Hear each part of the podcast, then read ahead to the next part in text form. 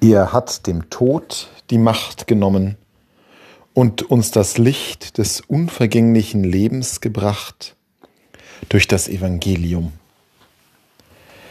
Ein eigenartiger Satz, den wir da heute hören im Brief des Apostels Paulus an Timotheus. Christus hat uns das Licht des unvergänglichen Lebens gebracht durch das Evangelium. Wenn wir Evangelium hören, dann denken wir oft an die Texte des Evangeliums aus der Bibel, die vier Bücher, die das Leben Jesu beschreiben. Wenn wir Evangelium hören, dann schwingt vielleicht auch mit, was wir im Religionsunterricht oder in Predigten gehört haben, dass das Evangelium die frohe Botschaft sei.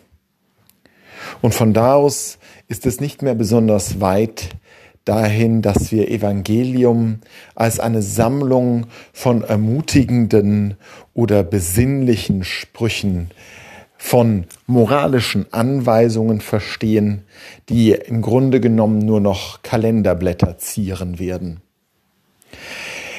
Ohne dass Paulus gewusst hätte, welche Verwässerung mitunter dieses Wort genommen hat im Laufe von 2000 Jahren Kirchengeschichte, gibt er uns doch mit dieser eigenartigen Formulierung einen ermahnenden Stoß über die Tausende von Jahre hinweg.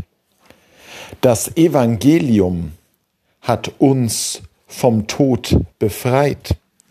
Ja, so steht es ja da. Das Licht des unvergänglichen Lebens ist uns gebracht durch das Evangelium weil eben Botschaft und Bote im Verständnis des Christentums nicht voneinander zu trennen sind. Botschaft und Bote oder in den Worten des Johannesprologs Wort und Fleisch gehören so sehr zueinander, sind miteinander verwoben, dass die Erlösungstat Jesu Christi am Kreuz und in der Auferstehung das Evangelium wird, das uns rettet. Dass schon das Wort davon, die Kunde davon uns Rettung bringen kann.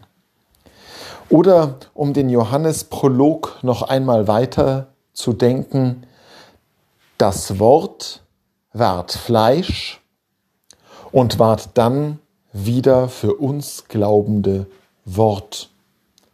Die Verkündigung der Evangelisten, die Verkündigung des Paulus, genauso wie unsere Verkündigung als Christinnen und Christen gegenüber unseren Mitmenschen, sind Momente, wo das Fleisch wieder Wort wird, um in uns zum Fleisch zu werden, um in uns geboren zu werden, wie es ja in einem berühmten weihnachtlichen Text heißt.